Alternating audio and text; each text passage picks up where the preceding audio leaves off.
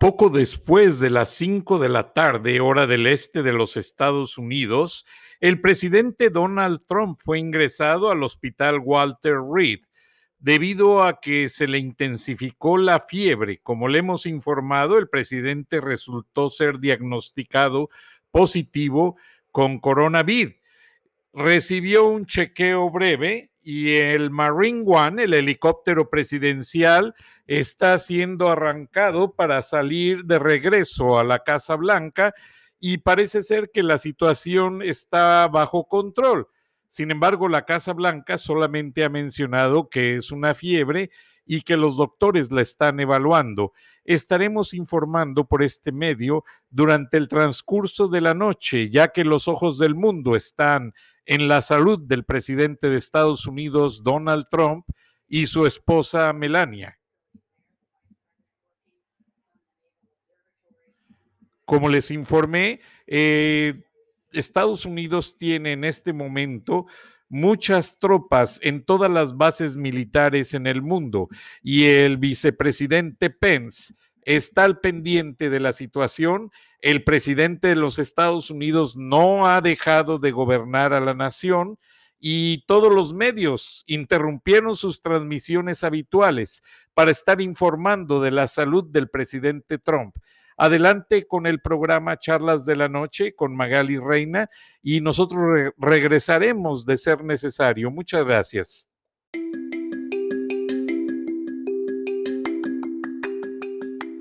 Charlas de la Noche. Palabras con imagen. El análisis de los acontecimientos que influyen en nuestra vida con el periodista Francisco Durán Rosillo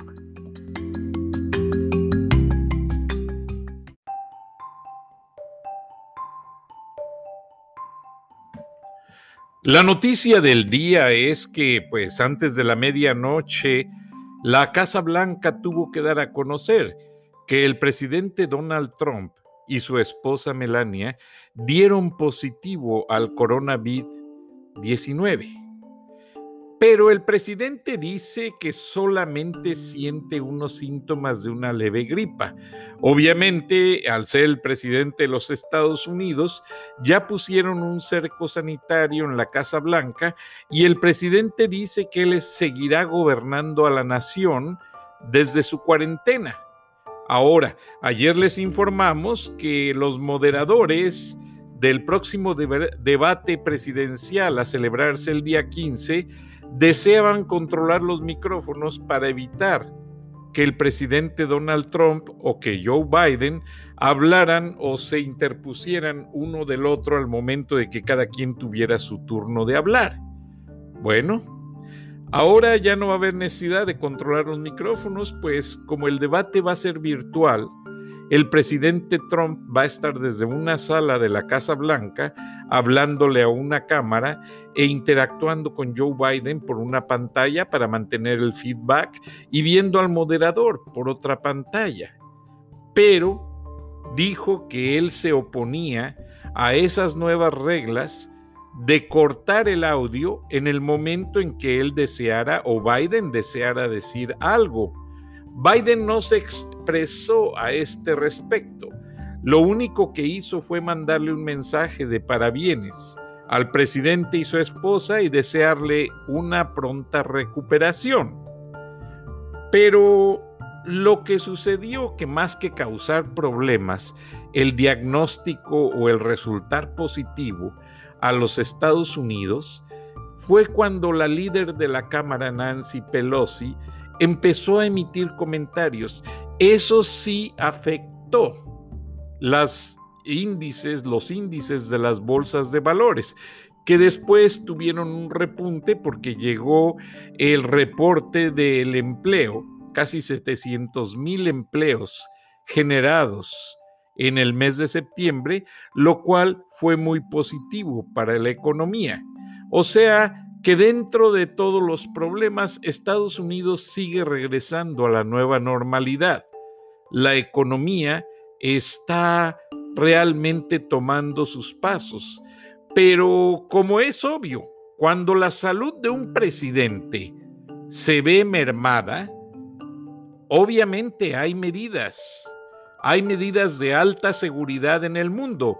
Curiosamente, hoy los Estados Unidos tiene una unidad de fuerzas especiales y soldados de todos los órdenes, Fuerza Aérea, Marines y Army, destacamentados en todas las bases estratégicas en el mundo. O sea, esto quiere decir que si llegase a verse afectada la salud del presidente, el cuerpo encargado de mantener la seguridad del país está listo para cualquier cosa y el vicepresidente resultó negativo, tanto él como su esposa, y está en contacto permanente con el presidente Trump. Aclaramos, el presidente Trump sigue gobernando los Estados Unidos.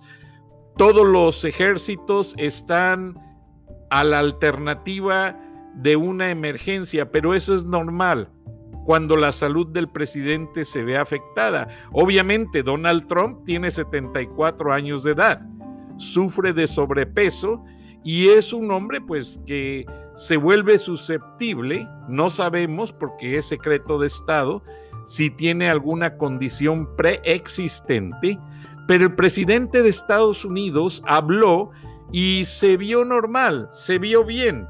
Ahora, estas situaciones que están dejándose ver a raíz de la situación del coronavirus debido a que una miembro del staff presidencial resultó positiva y fue quien contagió al presidente, son cosas normales que pueden suceder. O sea, la Casa Blanca, como el mismo presidente lo hizo al inicio de la pandemia, están tratando de minimizar el impacto de la situación. Incluso dieron a conocer que el hijo de la pareja presidencial resultó negativo. Casi por lo regular los hijos, los niños, los jóvenes resultan negativos, tienen un sistema, inmunológico más fuerte y a ellos no les afecta tanto. Pero Estados Unidos, dentro de todo, está funcionando como país Donald Trump está gobernando y dice que está listo para dar la batalla en el próximo debate el 15 de octubre. Buenas noches, Magali. Bienvenida a Charlas de la Noche, Palabras con Imagen. ¿Cómo andan las cosas en México, Magali?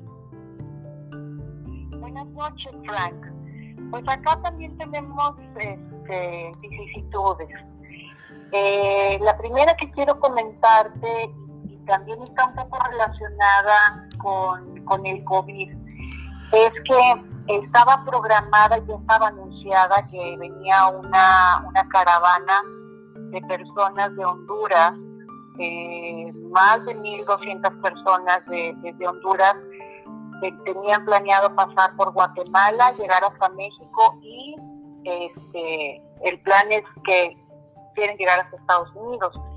Con la contingencia por el COVID, Guatemala eh, acaba de acaba de abrir sus fronteras porque tuvo ya una unos buenos reportes de, infección y entonces aprovecharon los hondureños y eh, se lanzaron hacia Guatemala. Y fue algo bastante desastroso, hay videos en donde llegan hordas de jóvenes, muchos jóvenes, pero también niños y, este, y personas mayores y mujeres, y entraron a la fuerza Guatemala.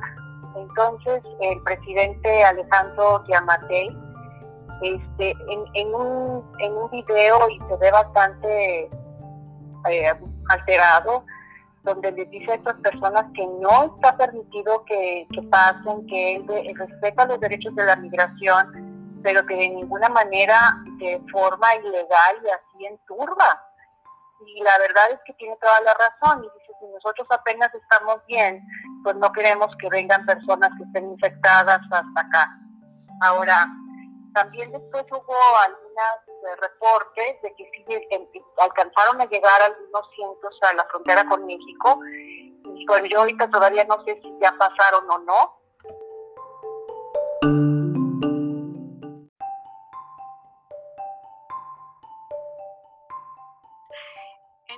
Frank, que, lo que se está viendo ahorita en la, en la frontera sur de México es que ya se le dio la instrucción a la Guardia Nacional que, que, los, que los contenga y supuestamente se tiene que hacer, pues tiene que llegar la gente con sus pruebas o, este, eh, comprobando que, que, no están contagiados de COVID. Entonces, eh, Andrés Manuel dijo, no nos, vamos, no nos van a engañar, sabemos que, que las elecciones de Estados Unidos están a la vuelta de la esquina y que toda la intención de esta caravana es llegar a la frontera con Estados Unidos para este, echarle a perder las elecciones a Trump. Entonces, bueno, no sabemos exactamente por qué él piensa que, las elecciones se le echarían a perder a Trump y no a Biden, pero eso fue lo que, lo que él expresó en su mañanera de hoy, Frank.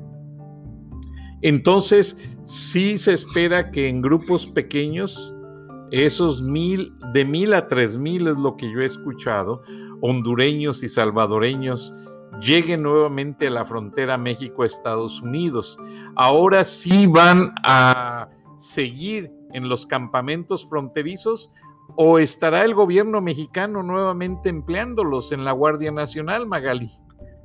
Ojalá que no, Frank, porque aquí la verdad es que la ciudadanía sí está pensando eso, porque eh, en algún momento eh, Andrés López hizo una declaración y dijo que a esas personas, que pobrecitos, que aquí se les va a dar empleo, que no les va a faltar nada, entonces, pues ¿dónde se les va a dar empleo? ¿Verdad? Las empresas no les van a dar empleo, entonces lo que se piensa es que se recluta a estos jóvenes en, la Guardia Nacional y por eso luego tan despiadadamente pueden, pueden este, tomar alguna acción en contra de un mexicano, porque finalmente pues no tienen como pues o sea, un, un espíritu patriótico mexicano, ¿no? Y, y, bueno, pues vamos a ver también en las próximas horas cómo se desarrolla esto, ya lo estaremos comentando tú y yo el lunes con el favor de Dios. La otra cuestión que estuvo aquí bastante ardiente el día de ayer, y entre ayer y hoy, fue que, em, para poner en contexto a, los radioescuchas, el, el, presidente hizo una consulta para una consulta popular eh, para preguntarle a la ciudadanía si estaban de acuerdo en que se enjuiciara a los uh, a los, a los expresidentes, ¿no? Este, él no se pone ahí, que también debería de ponerse, ¿verdad? Porque contra él sí hay pruebas. Y, y bueno, pues la, eh, la, gente empezó a ir a votar y cuánto, pero eh, para que la consulta fuera eh, constitucional y válida, tenía que habérsele preguntado a la Suprema Corte de Justicia y tenían ellos que haber dicho si sí o si no. Entonces, este, finalmente le llegó a la Suprema Corte, te digo, aunque este, ya había empezado a hacer ahí la consulta ahí por sin ningún lado, y la Suprema Corte de Justicia, este, todo el mundo pensaba que iban a decir que no, que no era constitucional esa consulta, y resulta que dijo que sí. Entonces, toda la gente se le fue a la yugular a esos magistrados que, votaron que sí, porque seis fueron los que, los que dijeron que sí y cinco que no, y el voto que hizo la diferencia fue el del magistrado Arturo Saldívar, que fíjate que yo tenía muy buena impresión de él porque él fue el que le dio la razón a la cervecera que se iba a instalar en Tijuana por la que también se había hecho una consulta y también se, se estaba prohibiendo a la cervecera instalarse. Y él este, le dio la razón a la cervecera y bueno, eso se resolvió así. Y, yo lo vi hablar y la verdad es que se me hizo muy, muy coherente y, bastante bien, ¿no? Perdón, Magali, es la cervecera Constellation Brands en Mexicali, que después de todas maneras les suspendieron López Obrador consideró que la construcción afectaba a los mantos de agua y les canceló todo y está ahí todo ya construido y listo para funcionar, pero se valieron del argumento de los mantos acuíferos y allí no hay mantos acuíferos. Lo que pasa es que se recibe agua del río Colorado que la comparten los dos gobiernos, tal como pasa en Chihuahua y ese era el agua que se iba a utilizar. Simplemente quise manejar el tema porque usamos mucho ese tema en este programa y le dimos mucho seguimiento para que la audiencia este, recapitule que es la misma cervecera que está en Mexicali. Perdón. Sí, es esa, Frank, pero, pero el, el magistrado le dio la razón a Constellation Brown. Le dio la razón, o sea, no sé ahorita si hayan si Andrés Manuel o no sé quién hayan metido algún amparo, pero, pero, pero el juicio, o sea, lo que, lo que se determinó, la sentencia del magistrado fue a favor de, de la de Constellations. Y a mí ese, ese magistrado, te digo, eh, lo pasaron en la televisión, lo pudimos ver y me dio la impresión de que, de que era una persona apegada a la constitución y al derecho, ¿no? Entonces, cuando él da su voto a favor de la, de la consulta, pues todo el mundo nos quedamos así como que, ¿qué pasó con este señor? ¿No? Ya se vendió, que fue lo, es lo primero que piensas. Pero lo que pasó fue que reestructuraron la pregunta y, y reestructurándola, porque antes era bastante tendenciosa, o sea, estaba enfocada exclusivamente a enjuiciar a los expresidentes y precisamente esos cinco anteriores y, y no dice que, que, conforme a derecho ni conforme a la constitución. Entonces se cambia la redacción de la pregunta y la pregunta quedó así, se las voy a leer.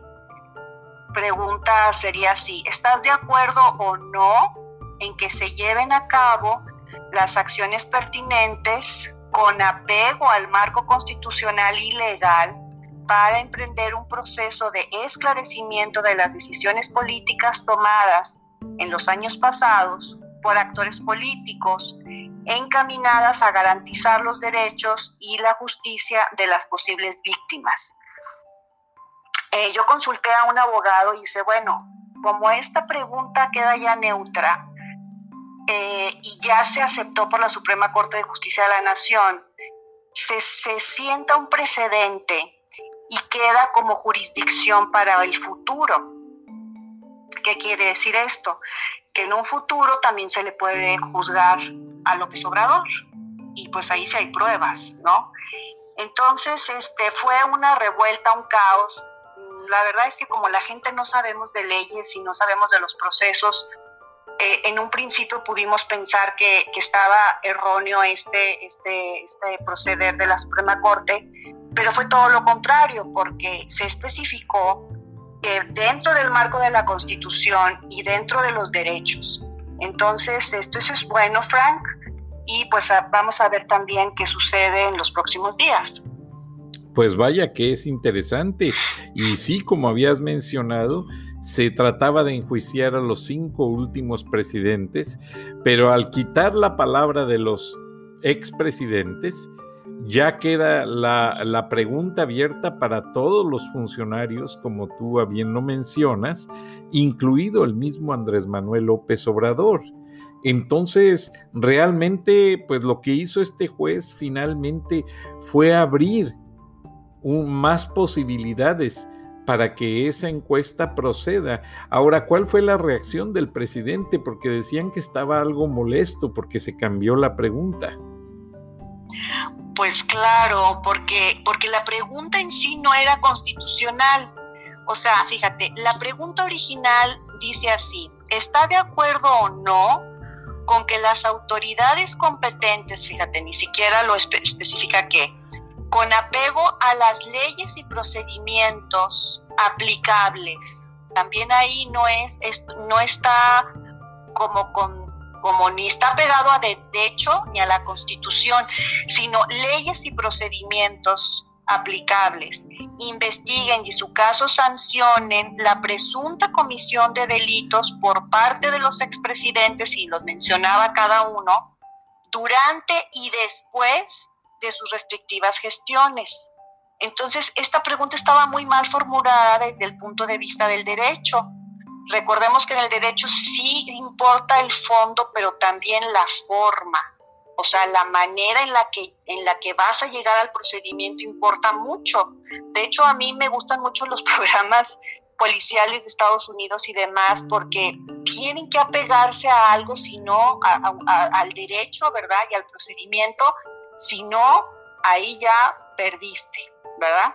Entonces eso, eso encamina a los, a los procuradores de la justicia a que se apeguen a, un procedimiento. Entonces este lo que estaba tratando de hacer era eh, dejar todo un poquito de que este, conforme a, como dice, a las leyes y procedimientos aplicables.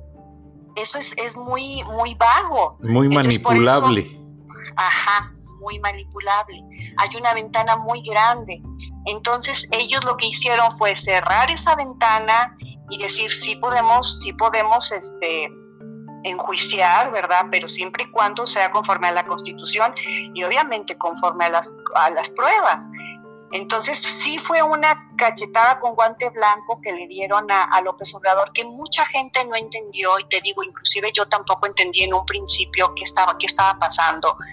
Y como ya nos vemos desbordados por este, por este gobierno y, vamos y, vemos este, que vamos por un camino que no nos gusta, está, estábamos pensando muchos que, que la Suprema Corte se había dejado este, pues manipular, ¿no? Pero pues no, parece ser que es todo lo contrario, Frankie, y esa es una buena noticia dentro de tanta cosa que nos ha estado pasando aquí en México.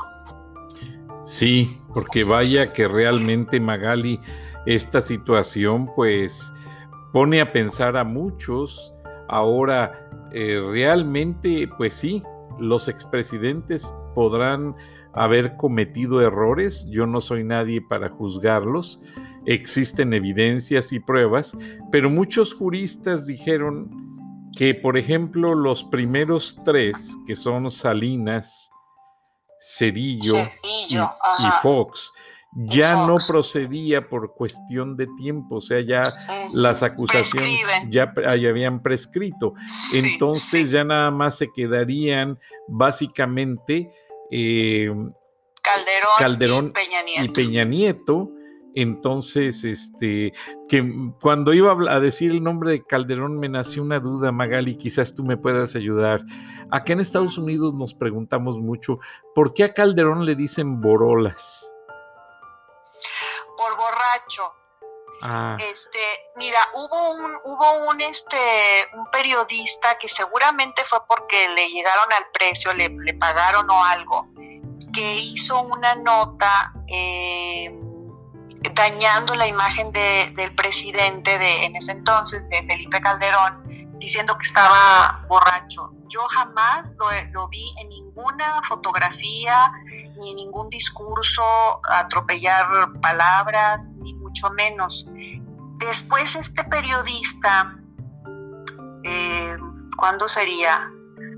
Yo creo que fue como en el, a mediados del 2018 por ahí, él se retractó de esa, de esa nota que él, que él publicó y que dañó muchísimo la imagen de, Felipe Calderón y dijo que no era cierto que, lo había visto borracho, que a él le habían dicho que, pues, que, pues, que hiciera esa publicación y de ahí, fíjate, de esa nota tan malintencionada, de ahí se, se le quedó de que Calderón es un borracho cuando él, es bastante articulado cuando habla. Yo al que sí he visto en video borracho es Andrés Manuel López Obrador. Este, unos reporteros trataron de hacerle una entrevista y muy apenas podía hablar y muy apenas podía decir, estaba en un restaurante, que no, que no podía dar entrevistas y que ahorita no podía hablar, pero sí estaba bastante tomado pero de Calderón yo jamás lo vi y jamás le vi que dijera una tontería, algo fuera de lugar. Entonces, el, Borolas aquí también lo usan así como, sí, como borracho. Ah, gracias por la aclaración, Magali. Ahora, el presidente pues se mostró molesto por esta, este cambio a la pregunta. ¿Cuál fue su reacción? Pues fíjate que la verdad yo, ¿dónde lo viste eso? ¿Fue en la mañanera de En la mañanera, no vi la mañanera, leo un resumen.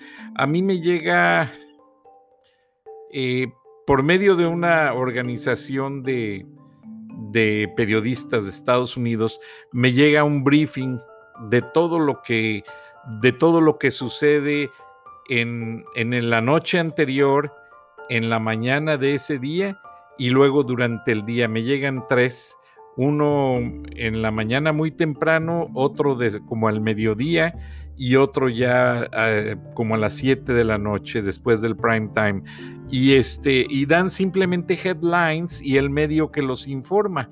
Y en el de mediodía dice que López Obrador pues se mostró un tanto molesto por el hecho de que la Suprema Corte de Justicia de la Nación cambió la estructura de la pregunta que él había enviado a la, a, a la consulta de los magistrados, o sea, de, de los jueces. Entonces dije, bueno, realmente no le funcionó y tú misma lo mencionaste, pero no tuvo una reacción como las que suele tener. Este, fíjate que me sacas un poquito de, la verdad es que no vi ese, ese, ese eh, e, ese tema. Perdón, Magali, yo tampoco vi, eh, yo solamente te lo comento, pero no creo porque si hubieran inundado las redes sociales y todo, si él hubiera protestado, hubiera renegado. Ahora lo que sí vi en ese briefing es que como hoy es 2 de octubre, que no se olvida, Magali, y sobre las matanzas del 68 y los halcones y todo eso, pero por la pandemia se mutiló todo, o sea, no, no se les permitió protestar el día de hoy, pero pese a que en México hay derecho a, manifestarse pacíficamente, ¿no crees tú que haya sido esta prohibición para evitar que se unieran a Frena en el Zócalo y que creciera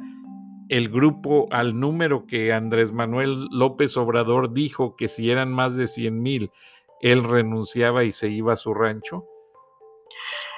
Sí, mira, sí están tratando, o sea, cuando vinieron los de Ayotzinapa también los, los encausaron a que no se juntaran con el campamento de Frena. Y este Claudia Sheinbaum dice que es porque no quiere que haya confrontaciones, también cuando hubo la manifestación de las mujeres. Y bueno, aquí hay manifestaciones todos los días. Ha, habido muchas últimamente, como 10 cada día.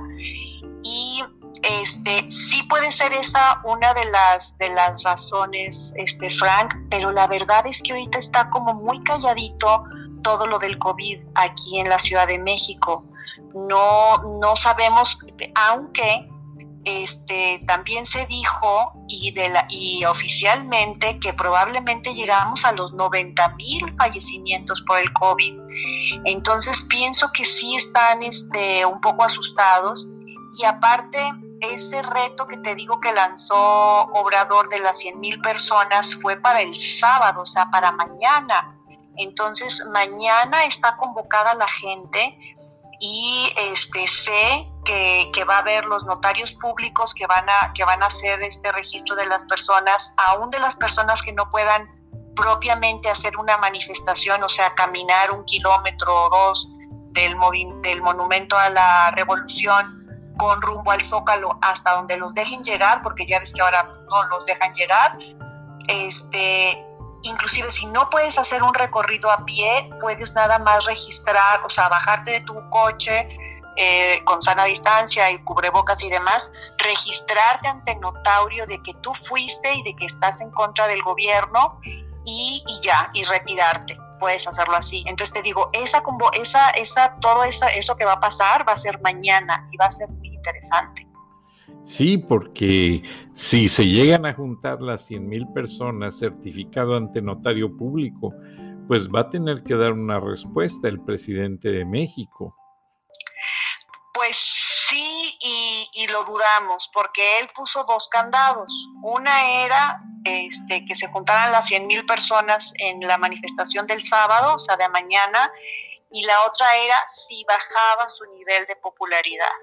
Entonces ya sabemos que se puede salir por la tangente, pero es muy buen ejercicio para la ciudadanía que se vea que estamos juntos, que, nos apoyamos unos a otros, que, que no nos vamos a dejar, como te dije ayer, ni con esta dictadura ni con otra, porque ya no estamos en ese, en ese, en este, en ese periodo en el que podía estar un, dictador y, quedarse ellos con todo, ¿no? Es, es, es fatal.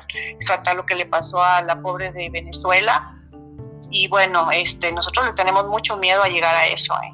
Oh, es terrible, Magali. Ahora, no se ha escuchado mucho de Gilberto Lozano. ¿Sigue estando ahí en el Zócalo al frente de la protesta?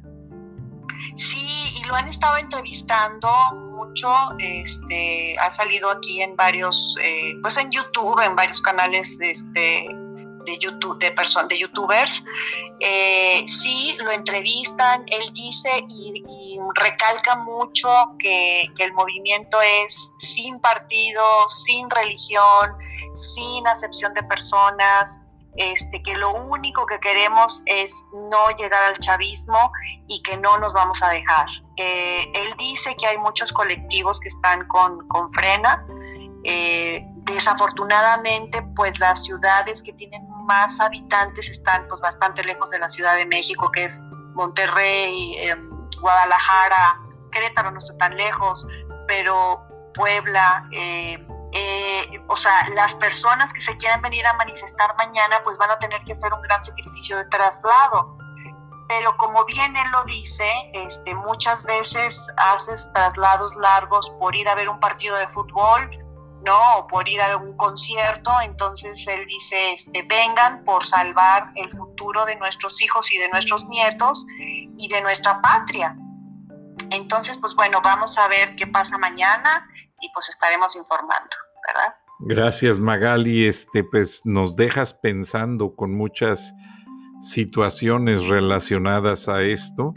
Y aunque el presidente López Obrador vive en Palacio Nacional y el lugar está sitiado, tengo entendido por un, un informante que conoce muy bien el Estado Mayor Presidencial y el Ejército, que ya por la parte de atrás de Palacio ya hay un, helicóptero y un equipo de fuerzas especiales listo para evacuar al presidente en caso de una contingencia, en caso de un problema.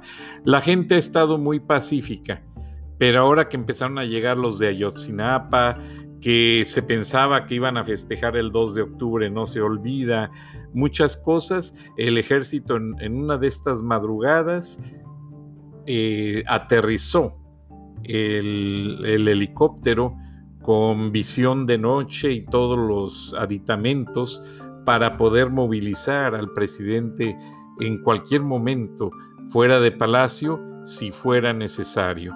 O sea que tenemos tanto en México como en Estados Unidos, tenemos máximas alertas a nivel nacional. En México, por la llegada de 3.000 nuevos miembros de otra caravana de inmigrantes que podrían estar infectados de COVID-19, los van a revisar. Por el hecho de que si se juntan 100.000 personas en el zócalo capitalino para manifestarse por frena, pues el presidente cumpliría o incumpliría su palabra. Y por el lado de la salud de Donald Trump, que él pide a la gente en el mundo estar tranquilos, que él está bien. Él apuesta a que se va a recuperar en 20 días y que no va a tener ningún problema. Y hasta de broma dijo que ahora sí va a usar más el cubrebocas. Andrés Manuel López Obrador, después de este escarmiento a su amigo Trump, ¿irá a usar más el cubrebocas? No no creo, no creo, porque es muy testarudo, es muy berrinchudo, este, y no, nunca se ha visto que lo traiga. Yo nunca lo he visto en alguna imagen, ni, ni, ni con el cubrebocas, o sea que a veces, pues dices, lo traes como Trump, que, que lo enseñó, que lo traía ahí en el debate, ¿no? En la solapa de su saco. Eh, ajá, en la solapa, no, este este Andrés Manuel no. Y vamos que ha ido, la última parte que fue hace unos días fue a Veracruz y bueno, lo, lo abucharon. también fue a, Guadalajara y le pasó lo mismo. Y, a Guadalajara fue hace unas semanas, a Veracruz fue hace unos días, eh, y no se ve que, que ande protegido, ¿eh? eh y eso que, que comentas tú de, de la este, de, esta nave del ejército que para poderlo sacar, eh, pues estás más informado tú que yo. Este, no, yo no sabía, aunque sí habíamos visto que, que, ronda ahí un otro helicóptero, un helicóptero blanco, que es seguramente el que utiliza él, y tiene este, una franja verde y una roja, que es así como la, como la bandera, y sí anduvo dando vueltas ahí el día de la manifestación y también los drones, o sea, sí usan mucho un dron para estar viendo cómo, cómo está la gente. No viendo, Magali, tomando fotografías. Acuérdate que ya existe la tecnología del face recognition, el reconocimiento facial. Y ahora los gobiernos, te lo digo porque lo están haciendo en Hong Kong, el gobierno chino en Hong Kong usan los drones, están grabando fotos y cuando esos jóvenes tratan de hacer un trámite, sacar un pasaporte, renovar una licencia o tiene que esperar, no lo puede sacar en este momento. Y es porque van haciendo un archivo enorme. Ay, no, Frank, qué cosa tan fea, tan represiva porque perder la libertad en ese sentido es algo, es algo, es lo más valioso que tenemos, la libertad. Sin la libertad, ¿qué hacemos? No hacemos nada, Frank. Exactamente. Entonces, pues, este, pues esperemos que, que, no estén aquí tan sofisticados todavía. Eh, tú y yo hemos pensado que sí, bueno, como, como lo que te comenté, al menos en Facebook ya hay algún bloqueo, no sé si tienen algún algoritmo, si identifican alguna palabra. El mismo Facebook les vende el servicio, ¿eh? no tienen ni que romperse la cabeza. Acuérdate que López Obrador se entrevistó de manera virtual con el dueño de Facebook y fue para comprar los servicios. Recuerda que México desde el sexenio pasado tiene también uno de los programas de computación más sofisticados para escuchar conversaciones en los celulares, entrar a las computadoras. Se me olvidó ahora el nombre, pero fue muy popular en la prensa en el, en el sexenio pasado. Entonces México, aunque sea un país pues que no es una potencia, en cuestión de espionaje represivo no se queda atrás. México es, ese se las gastan los políticos, por eso siguen al frente, porque ellos sí, sí hacen trabajo sucio y van a indagar a la gente a lo más recóndito. Sí, Frank. Qué lamentable. Es muy triste, Magali, pero se nos agota el tiempo. Invitamos a la audiencia y a ti, ¿qué te parece? Para escuchar la voz editorial más reconocida en México, Beatriz Pajés la directora de la revista Siempre está a continuación en Charlas de la Noche, Palabras con Imagen. ¿Qué te parece si la escuchamos? Y con esto cerramos con broche de oro el programa, Magali.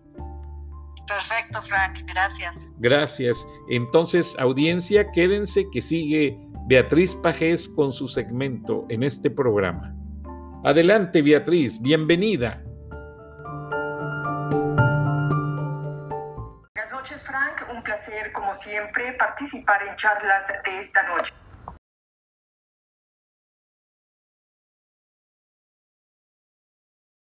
El último muro para contener el autoritarismo de López Obrador se ha derrumbado. La Corte dio un duro golpe a la República y abrió la puerta a la dictadura cuando declaró constitucional una consulta inconstitucional.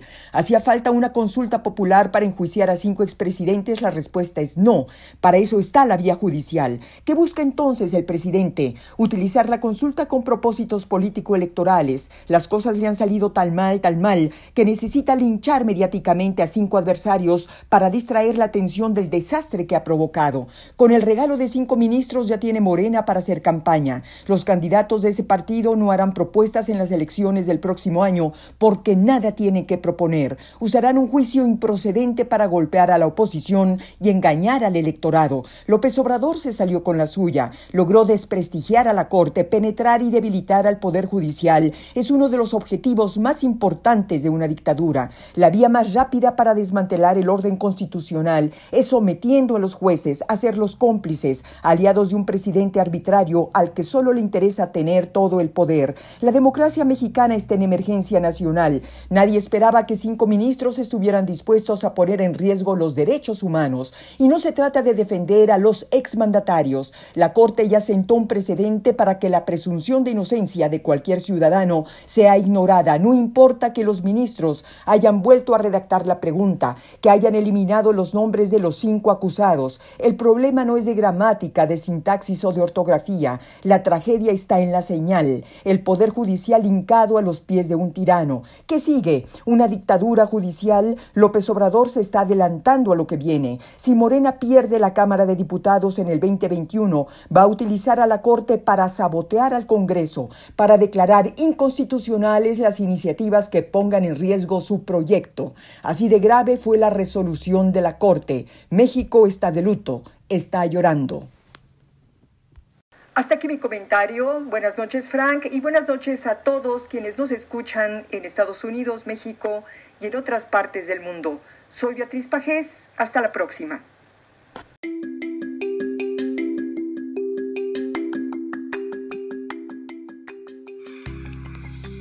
Escuchaste el análisis de la noticia, transparente como el agua, con el periodista Francisco Durán Rosillo.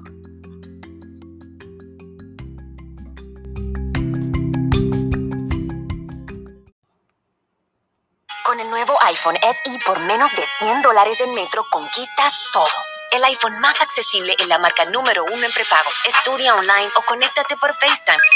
Hola, ma. El iPhone SE lo tiene todo. Cámbiate a Metro y obtén el iPhone SE por $99.99 al canjear el reembolso tras seis meses de servicio con autopago. Metro by T-Mobile. Conquista tu día. Límite uno por cuenta hogar al cambiarse y validar ID. No válido para números activos de la red de T-Mobile o en Metro los últimos 90 días. Aplican restricciones. Visita una tienda para detalles.